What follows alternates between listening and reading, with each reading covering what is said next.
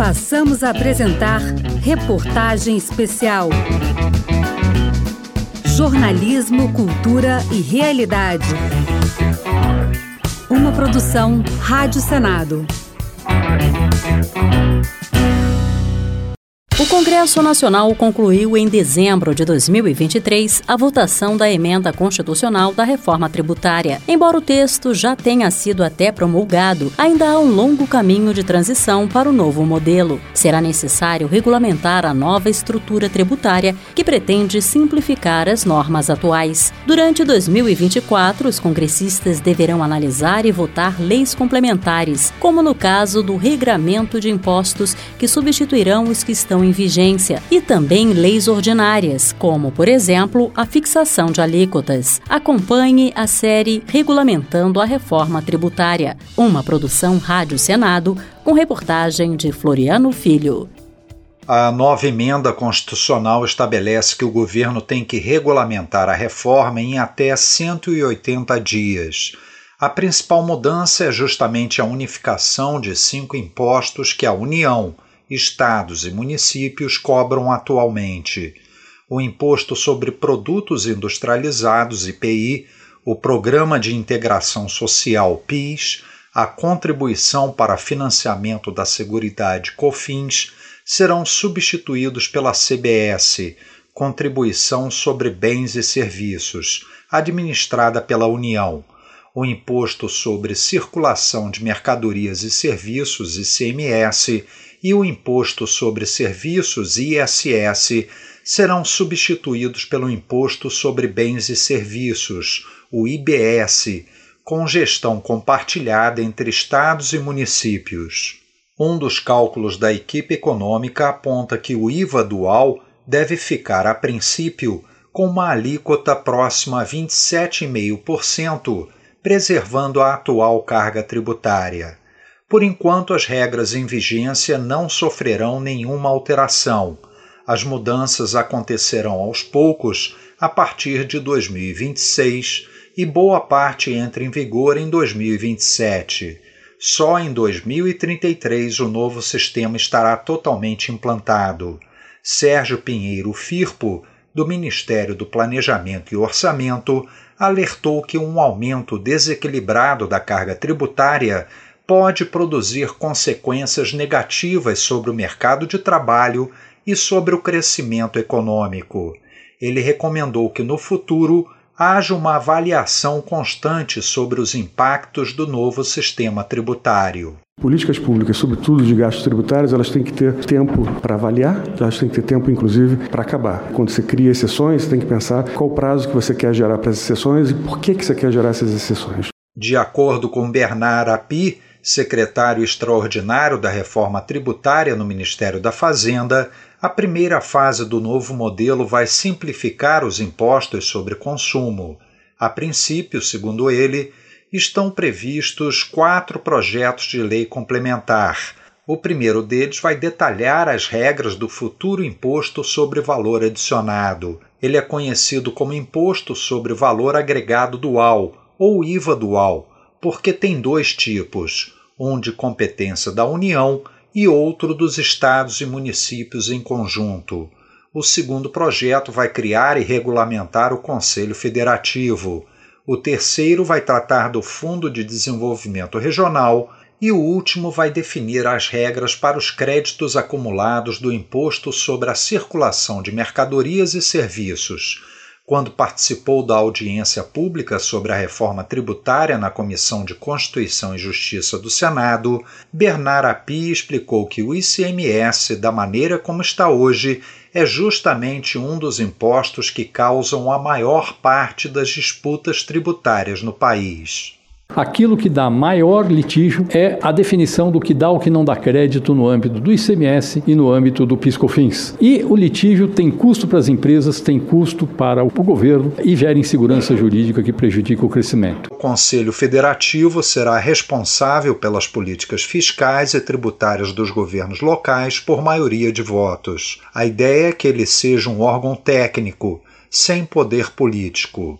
A lei complementar deverá incluir uma fórmula para distribuir os recursos do IBS aos governos locais. as empresas com crédito de ICMS a receber ficariam com esse direito garantido por 20 anos, que elas também podem transformar em descontos ou reembolsos tributários Mudanças como essas, de acordo com Bernard Api, trariam benefícios para a economia como um todo. Existem estudos que chegam a mostrar um aumento de até 20 pontos percentuais no PIB potencial do Brasil com a correção desses defeitos do sistema tributário num prazo de 15 anos. O ex-secretário da Receita Federal, Everardo Maciel, também participou da audiência e apontou enormes problemas no atual sistema tributário brasileiro mas alertou que a reforma tem 40 dispositivos para serem regulamentados, que, segundo ele, não necessariamente irão resolver as disputas tributárias que acontecem no modelo atual e podem até piorar a situação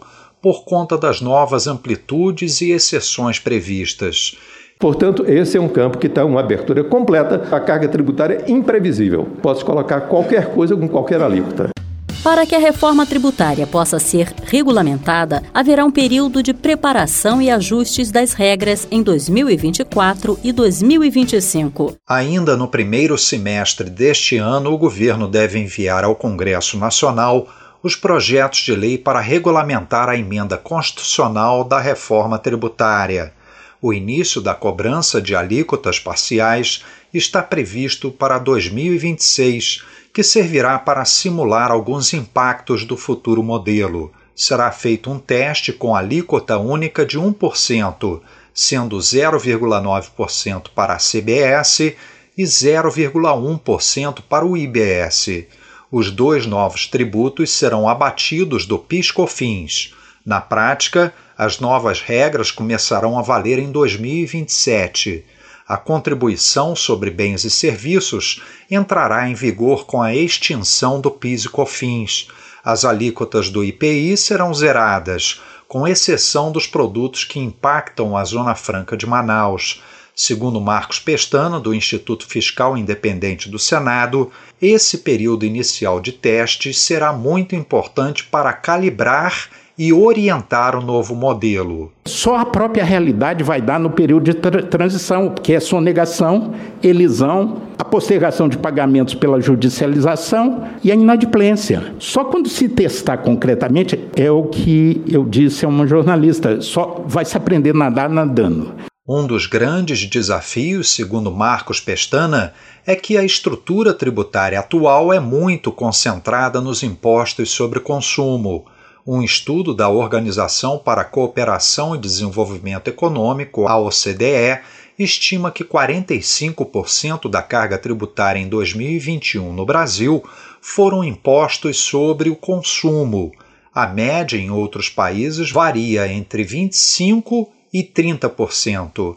Essa concentração terá um impacto para a implementação do Imposto sobre Valor Agregado, como afirma Pestana. É claro que vai ser um dos maiores IVAs do mundo, a alíquota. Há um exercício sobre o ICMS e o PiscoFIS na dinâmica de hoje que já vai para mais de 30%. Entre 2029 e 2032, as alíquotas de ICMS e ISS começarão a ser reduzidas aos poucos, enquanto vai aumentando a do Imposto sobre Bens e Serviços. Só em 2033, o novo IBS substituirá completamente o ICMS e o ISS, que deixarão de existir. O senador Hamilton Mourão, do Republicanos do Rio Grande do Sul, demonstrou preocupação com um prazo de transição que vai ultrapassar a atual legislatura. Esse prazo de transição me preocupa muito porque a gente pode perder todo o trabalho que estamos fazendo agora. Pode chegar um outro congresso aqui e mudar tudo. Isso é um aspecto. Segundo aspecto, não acho necessário o imposto seletivo. É um imposto a mais. Se nós vamos ter um IVA, para que eu vou ter um outro imposto? Outro ponto importante da reforma tem a ver com as isenções que deverão ser determinadas por lei complementar. A emenda constitucional abriu a possibilidade de alíquotas reduzidas em 60% ou de não se cobrar impostos sobre produtos como certos medicamentos, dispositivos de acessibilidade e saúde menstrual. Também poderão ser contemplados serviços de educação ligados ao programa Universidade para Todos, o ProUni, veículos para pessoas com deficiência e produtores rurais com receita anual de até 3 milhões e 600 mil reais. Heleno Torres, professor de Direito Financeiro na Universidade de São Paulo, demonstrou uma preocupação especial com os produtos da cesta básica. Ele entende como uma questão fundamental porque, dependendo da carga tributária, o produtor rural poderá ter que escolher entre vender no mercado interno ou exportar. Temos que pensar exatamente se vamos manter a lista original de cesta básica ou se vamos reduzir essa cesta básica a produtos específicos. Se faremos isso por lei complementar ou se deixaremos para o executivo determinar o que seja cesta básica. Se a carga tributária no mercado interno for muito alta, eu não tenho dúvida que esse produtor poderá preferir exportar esse volume produzido. E talvez nós possamos ter aqui eventuais desabastecimentos se houver esses descasamentos. O Senado Federal irá definir por resolução as mesmas alíquotas alíquotas para combustíveis e lubrificantes em todo o país. Os serviços de saneamento e concessão de rodovias terão um regime específico. Para evitar conflitos entre os estados e municípios, a arbitragem das alíquotas ficará a cargo do Senado Federal, como explicou Eduardo Braga alguém teria que exercer a função federativa para uniformização da alíquota. Já há previsão constitucional no caso de conflito federativo em alíquotas e essa atribuição foi estabelecida para o Senado arbitrar sobre os critérios da lei complementar. O Senado estabelecerá esta alíquota nacional. À medida em que a reforma tributária for sendo regulamentada, a atual estrutura de arrecadação de impostos vai mudar bastante, seja em relação ao patrimônio ou com a criação de um comitê gestor. Para equilibrar as receitas dos estados e municípios, a reforma criou um período de transição de 49 anos. Ele vai de 2029 a 2077, para compensar eventuais quedas de arrecadação e adequar a cobrança do tributo no destino da mercadoria. O imposto sobre bens e serviços será partilhado proporcionalmente entre estados, municípios e o Distrito Federal, obedecendo à futura lei complementar será implantado um comitê gestor para administrar esses recursos. Ele será uma entidade pública com independência técnica, administrativa, orçamentária e financeira. Ao todo, terá 54 integrantes, 27 representando cada estado e o Distrito Federal, e outros 27 representando os municípios. Durante a cerimônia de promulgação no plenário do Senado, o relator Eduardo Braga, do MDB do Amazonas, afirmou que, na medida em que as mudanças forem sendo regulamentadas e entrarem em vigor, o Brasil iniciará um processo de crescimento econômico. Estimativas da Fazenda indicam que esse novo ciclo de prosperidade será capaz de assegurar um crescimento adicional da economia de pelo menos 12% na próxima década. O suficiente para criar 12 milhões de novos empregos e promover um aumento médio da renda dos brasileiros de cerca de 470 reais. Quanto ao patrimônio, a reforma tributária não elimina impostos relativos a veículos e imóveis, como o IPVA e o IPTU, ou a herança, como o ITCMD, mas disciplina alguns pontos em relação à aplicabilidade. A alíquota sobre heranças, por exemplo, que é de competência estadual, será progressiva e estabelecida em lei complementar. Atualmente, a taxa é de até 8%. O texto tenta limitar as opções para reduzir o total do imposto cobrado, determinando que a cobrança sobre o inventário será no local de residência de quem morreu, e propõe uma regra para cobrar imposto sobre herança no exterior. As doações ou transmissões para instituições sem fins lucrativos, como organizações beneficentes de entidades religiosas e institutos científicos e tecnológicos, ficam isentas a depender da futura lei complementar. Já os veículos de luxo, como lanchas, jatinhos e iates, passariam a pagar IPVA. Heleno Torres, professor de Direito Financeiro da Universidade de São Paulo, pediu clareza sobre o modelo a ser gradualmente adotado no futuro. Virá uma reforma da tributação da renda do lucro presumido e do lucro real. Se haverá redução da carga tributária, nós temos que saber em que nível essa equalização será feita. Igualmente das contribuições, contribuição sobre folha de salário, como isso ficará mais adiante nas questões, e a própria tributação do patrimônio, do TCMD especialmente. Eliano Torres também explicou que a reforma tributária aprovada é global, abrangendo inclusive a taxação sobre a renda. E esta tributação da renda não tem prazo de transição. Vai entrar em vigor tão logo seja aprovada no primeiro dia do exercício financeiro seguinte. Outra questão que irá gerar debate no Congresso em 2024 é o Fundo para Desenvolvimento Regional. O objetivo é reduzir desigualdades e estimular a sustentabilidade de empreendimentos nas regiões menos desenvolvidas.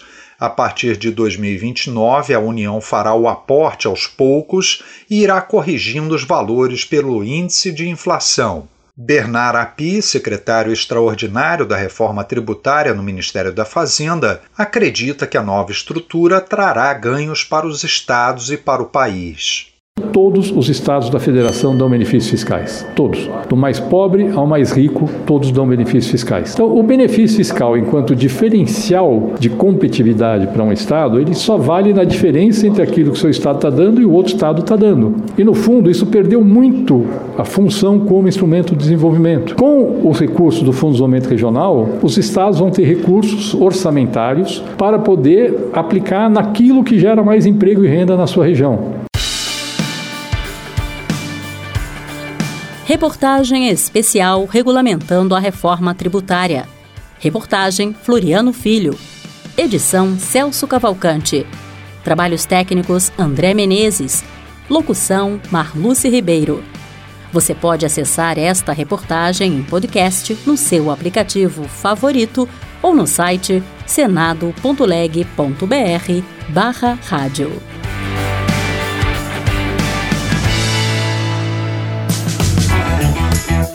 Você acompanhou Reportagem Especial, uma produção Rádio Senado.